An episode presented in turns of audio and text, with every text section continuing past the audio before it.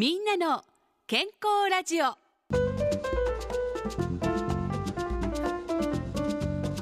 お元気ですか？岩崎理恵です。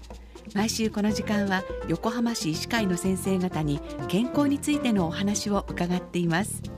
今週も先週に続き横浜駅から徒歩5分横浜相鉄ビル皮膚泌尿器科医院の江川由里先生に接触皮膚炎かぶれというテーマでお話を伺います。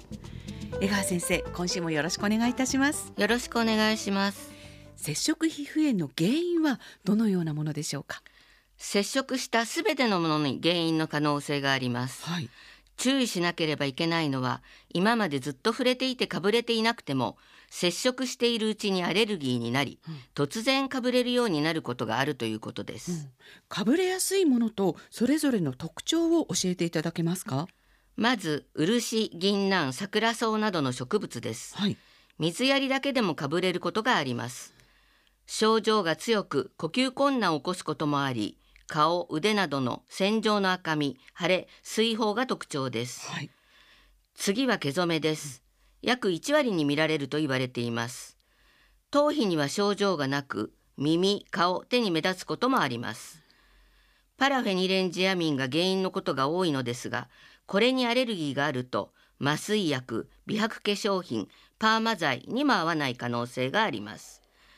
別の成分の毛染めもありますが、パラフェニレンジアミンが少量混ざっていることもあるので気をつけてください。はいその次にはどんなものがありますか？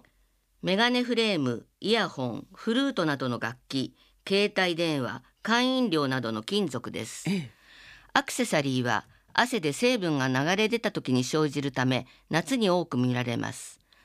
また、革製品によるかぶれは金属なめしによる金属アレルギーの可能性が高いです。その次はゴムです。手袋、携帯カバーなども原因となり、アナフィラキシーを起こすこともあります。その他には？シャンプーによるかぶれで額、両耳、頸部などに発疹が見られることが多いです。日焼け止めでもかぶれると聞きましたが日焼け止めによるかぶれは紫外線吸収剤を含まないものを使うことで防げます。これは麻酔薬、抗炎症剤、香料にも合わない可能性があります。最近増えてきた接触皮膚炎はありますか？ジェルネイルがあります。はい揮発性のアクリルモノマーが原因のことが多く、眼瞼を中心とした顔に発症します。手芸玩具キット、歯科治療でもかぶれるようになります。また、マスクは化粧品によるかぶれを起こしやすくします。冷却用品、ウェットティッシュなどに含まれる防腐剤によるものも増えています。では最後に皆さんにメッセージをお願いしますかぶれの原因はその他化粧品、抗菌製品、プラスチック、洗剤、柔軟剤などまだたくさんありますが、接触したものすべてを疑うことが大切です。はいよくわかりました江川先生2週にわたってありがとうございました。ありがとうございました。みんなの健康ラジオ今日は横浜相鉄ビル皮膚泌尿器科医院の江川由里先生にお話を伺いました。お相手は岩崎理恵でした。この番組は横浜市医師会の提供でお送りしました